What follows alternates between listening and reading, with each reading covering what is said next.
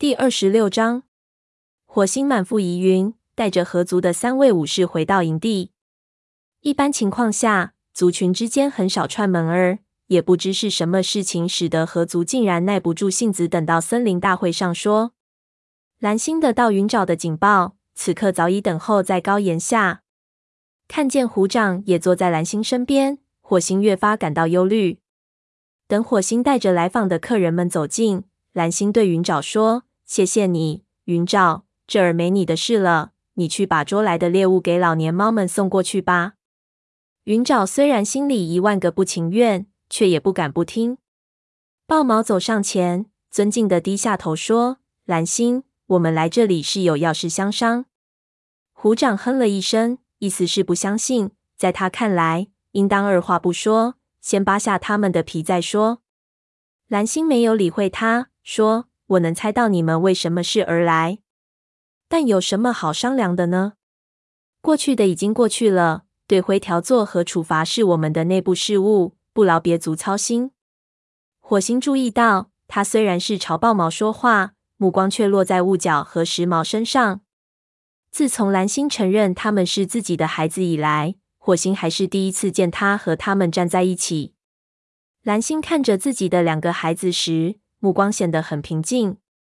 豹毛说：“没错，这两只猫年纪轻，不懂事。不过银溪已经死了，灰条受到什么处罚，也不是河族所能插手的。我们来这里是为了幼崽。”蓝星问。他们有什么事？豹毛说：“他们是河族的幼崽，我们来带他们回家。”蓝星眯缝起眼睛说：“河族的幼崽，你为什么这么说？”虎掌怒气冲冲地问：“你们怎么知道这件事的？你们一直在刺探我们的情报吗？还是有谁告诉你们了？”他说话时眼睛瞅着火星，但火星装作一副若无其事的样子。雾角也没有吱声，眼睛都不往火星身上瞟。一时间，虎掌也不能肯定是不是火星多的嘴。而在火星心里，始终认为河族有权利知道这件事，因此也不感到后悔。蓝星低声说：“虎掌，坐下。”说着瞥了眼火星。火星心里清楚，既然他能发现自己渡河，便也能猜到这是他干的。蓝星并没有将他遣走。而是说道：“谁知道呢？也许是河族的巡逻队恰好看到这些了吧。纸里终究包不住火。”他回过头对豹毛说：“这两只幼崽的身上也流着雷族的血，而且我们的一只母猫正在照顾它们。我为什么要将它们交给你们呢？”豹毛解释说：“幼崽总是属于母亲的族群。如果银溪还活着，无论他们的父亲是谁，都会由河族抚养的。”因此，我们当然有抚养权了。火星忍不住插嘴说：“蓝星，你不能把孩子交给他们，他们可是灰条的命根子啊！”虎掌又哼了一声。蓝星说：“火星，安静，这不关你的事。”火星情急之下也顾不得许多，说：“怎么不关我的事？灰条是我的朋友。”虎掌低嘶着说：“闭嘴。”你还要族长说两遍吗？灰条背叛了族群，他没有权利要这两只幼崽，他什么权利都没有。火星怒火攻心，虎掌就不能对灰条的悲惨境地表现出一丝怜悯吗？他转身对着虎掌，要不是其他族的猫在场，他会扑上去。虎掌也龇牙咧嘴，针锋相对。蓝星生气地朝他们摆了摆尾巴，喝道：“够了！”豹毛，我承认河族有这个权利，但雷族也有这个权利。况且孩子们还太小，不能出门，更别说渡河了。这太危险了。豹毛抬起屁股，眼睛眯成一条线，说：“你在找借口。”蓝星说：“这不是借口。你能拿孩子们的性命开玩笑吗？我会认真考虑你们的意见的。等我和众武士们商量之后。”会在下次森林大会上给你们一个答复。虎掌吼道：“现在滚出我们的营地！”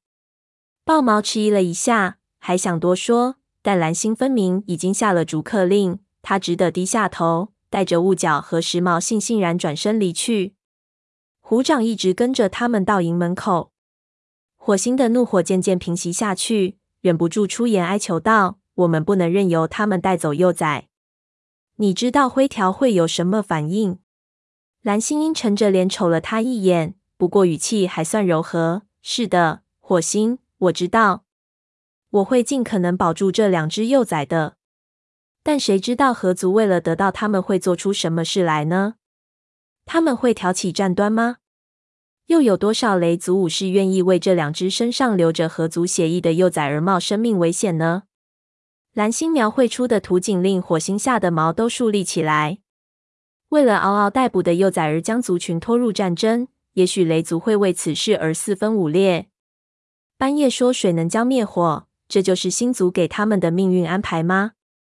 也许那句预言的真正含义，并不是说雷族会被洪水毁灭。而是被河对面的族群毁灭。蓝星说：“鼓起勇气，火星，现在还没有到打仗的那一步。我们争取到了一些时间，谁知道在下次森林大会前会发生什么事呢？”对于族长的自信，火星不敢苟同。两只幼崽的问题不会自行消失，不过他也无计可施，值得尊敬的低下头，回到武士巢穴里。他不停的想：我现在该怎样对灰条说呢？到了晚上，整个族群都知道河族来过的事了。火星怀疑是虎掌告诉了几个他要好的朋友，然后他们又将这件事散播开来。正如蓝星所预计的那样，在这个问题上，族群分成了截然对立的两派。许多猫认为，这两只幼崽既然是杂种，那就越早送走越好。但仍有些猫认为，放弃抚养权就等于是对合族屈服，他们应当准备战斗。灰条自始至终都不发一言，除了去育婴室，其余时间就窝在武士巢穴里。火星给他拿来猎物，他也不吃。自从银溪死后，灰条便食水不进。用火星的话说，他这是在刻意折磨自己。第二天，火星醒来后便直奔巫医巢穴。他问黄牙。你能帮帮他吗？他不吃饭也不睡觉。黄牙摇了摇头，说：“草药治不了心病，只有时间能治愈他。”火星说：“我觉得自己一点儿忙也帮不上。”黄牙说：“你的友谊就是对他最大的帮助。现在他也许意识不到，但终有一天。”这时，探爪出现在巫医巢穴，将一捆草药放在黄牙的脚边，问。这些草药对吗？黄牙凑上去嗅了嗅，说：“没错，正是这种草药。在仪式开始前，你不能动任何东西。不过我得垫垫肚子，我年纪大，身子骨弱，不吃点儿什么就没有气力走到石林去。”说着，他卧在那捆草药前，大口吞吃。火星问：“石林？仪式？探爪，你们去那里干什么？”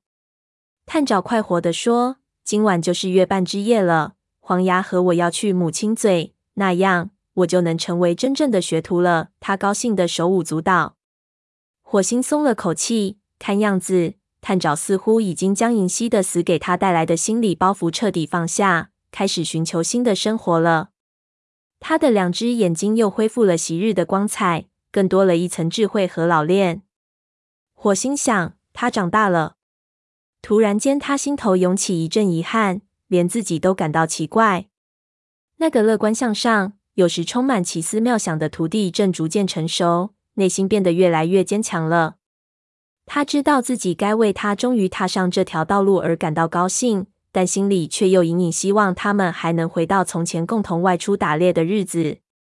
他说：“如果你们愿意，今晚我和你们一起去吧，陪你们走到四棵树。”探爪说：“真的吗？”火星，太谢谢你了。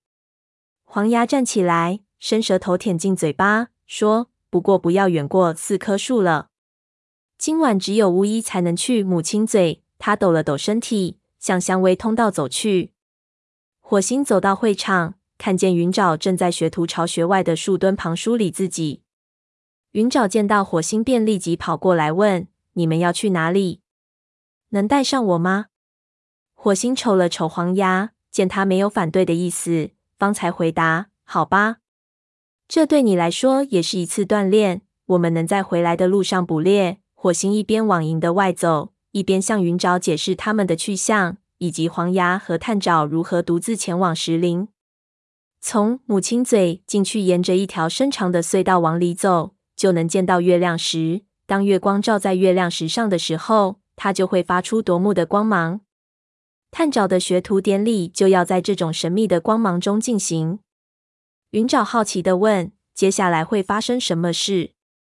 黄牙大声说：“仪式的具体情形是个秘密，所以探爪回来时你别问他，问了他也不能说。”火星说：“不过所有的猫都知道，他会在仪式上接受星族赐予的特殊力量。特殊力量。”云爪睁大眼睛瞅着探爪，在他眼里，探爪似乎立刻就变成了预言大师一般。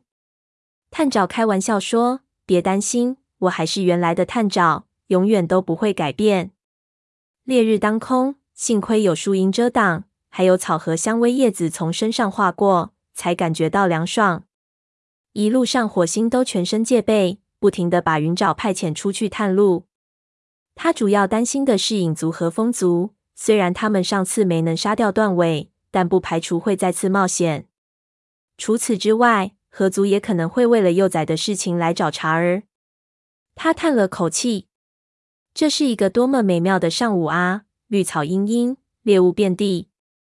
他真不愿意考虑和袭击、死亡有关的事情。从营的到四棵树，这一路倒也平安无事。四只猫穿过灌木丛下到山谷里。”火星放慢脚步，让探爪跟上，小声问他：“你知道自己在做什么吗？你真的想这么做吗？”“当然了。”“你还看不出来吗？”火星探爪凝视着他，神情突然变得很严肃。“我必须要尽我所能的多学东西，这样我就不会面对垂死的猫束手无策，就像银溪那样。”火星心里一寒，想找些话劝慰他说：“银溪的死不是他的错。”但他知道这种话说了也是白费口舌。他想起黄牙就因为是巫医而不得不隐瞒自己和断尾的母子关系，提醒他说：“当巫医能给你幸福吗？你知道巫医是不能生孩子的。”探爪安慰他说：“整个族群都是我的孩子，就连武士也得要我照顾吧。”黄牙说：“武士们有时就像出生的婴儿一样敏感而脆弱。”他走到火星身边。深情地摩擦着他的脸庞，说：“火星，你还会是我最要好的朋友。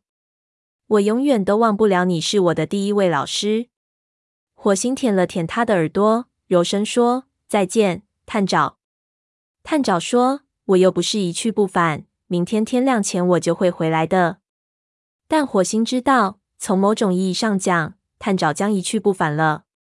他将带着新的力量和使命回来。赐予他力量和使命的不是一族族长，而是星族。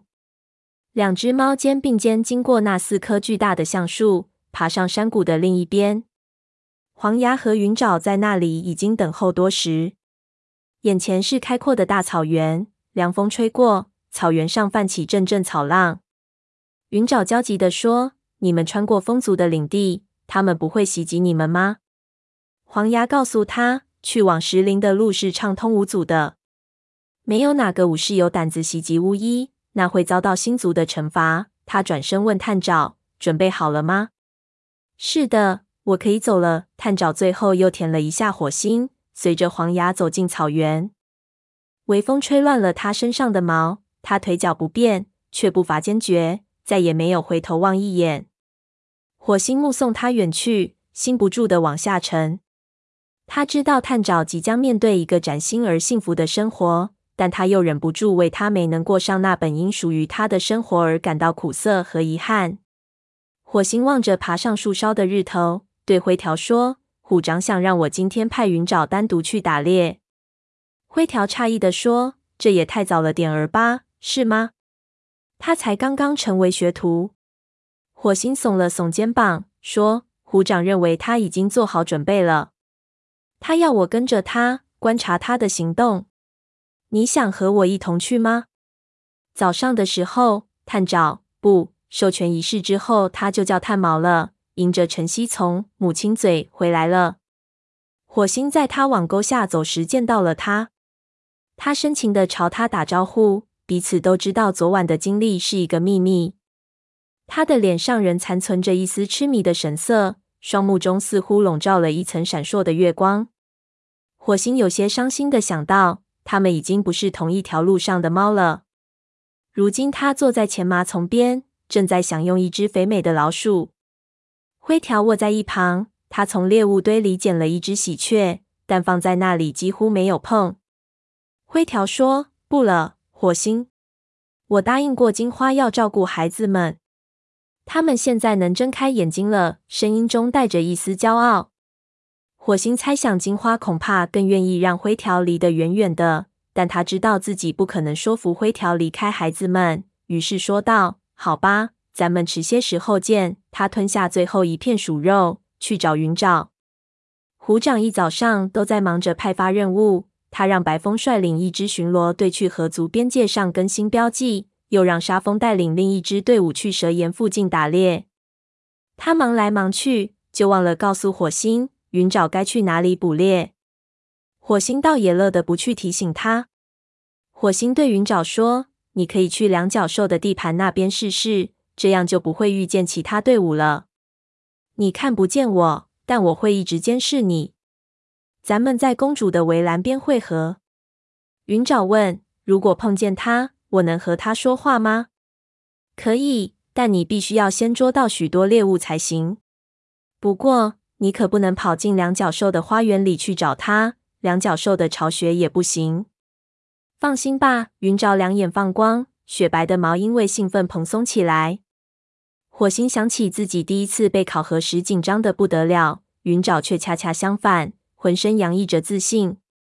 火星说：“你这就出发吧，在中午前赶到那里。”他看着小徒弟朝金雀花通道冲去，远远喊道：“悠着点儿，还有老长一段路呢。”但云沼没有减慢速度，身影一晃就消失在通道里。火星耸了耸肩膀，心里又好气又好笑。他回头找灰条，却已不见他的踪影。那只喜鹊吃剩了一半，扔在前麻丛旁。火星想，他一定是去育婴室了，于是转身朝云沼追去。云沼的气味很浓烈，从中可以得知他曾在哪里逗留捕猎过。地上散乱的羽毛说明他捉到了一只鸽冬，草上的斑斑血迹说明一只老鼠落入他的爪中。将近松林时，火星发现了云沼埋藏猎物的地点，看到自己的徒弟在训练初期就能表现得如此优秀，火星心里暗暗赞叹。他加快速度，想赶上云沼，亲眼瞧瞧他捕猎的情况。快要到两角兽的地盘时，他忽然看见云沼沿着自己留下的气味踪迹逆向跑来，一副急匆匆的样子。火星心里一沉，急忙跑过去喊道：“云沼！”云沼一个急刹车，几乎和火星撞个满怀，地上的松针被踢得到处乱飞。他气喘吁吁地说：“大事不好了！”火星吃了一惊，忙问：“出什么事了？不是公主出事了吧？”“不，不是那回事。我看见虎掌和几只陌生猫在一起。”火星问：“在两角兽的地盘里吗？”是不是在那天我们拜访公主时嗅到他们气味的地方？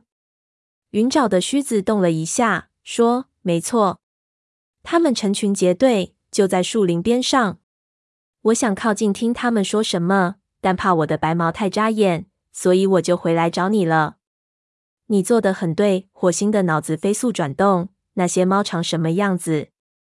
身上有猫族的气味吗？云沼动了动鼻子，说。没有，他们身上有一股腐肉的味道。你不认得他们吗？云沼摇了摇头，说：“他们长得很瘦，一副饥肠辘辘的样子，身上的毛脏兮兮的。”火星，他们的样子好可怕啊！火星皱起眉头说：“你看到他们正和虎掌说话，这正是令他担心的事。他能猜到这些陌生猫的来路。”他们就是随着断尾一起被逐出族群的那些潜影族武士。他们原本就不是省油的灯，而且据火星所知，现在丛林还没有其他的泼皮猫。不过虎掌竟然会和他们搅和在一起，倒是颇为蹊跷。他对云沼说：“好吧，你跟我来。”走路时放轻脚步，就当自己是在捉老鼠。他小心翼翼地向两脚兽地盘走去，每一步都轻提轻放。他们来到树林边，马上便嗅到一股浓烈的猫的气味。他刚辨认出虎掌的气味，就看见虎掌出现在视野里，正朝营地方向行进。松林里没有灌木丛可供躲藏，火星和云沼只得趴在巨树怪物碾出的沟壑里，向星族祈祷，千万别被发现了。虎掌身后跟随着一群瘦骨嶙峋的猫，它们半张着嘴巴，眼里发出充满欲望的目光。所有的猫都一心赶路，所以没有发觉距它们仅几步之外的火星和云沼。火星抬起头，看着他们消失在视线外，心里暗自吃惊。他发现这群猫与断尾刚被逐出影族时相比，数量又增添了不少。虎掌一定从别的地方又招募了一些独行者加入进来，而此时他正率领着这群无恶不作的打手直奔雷族的营地。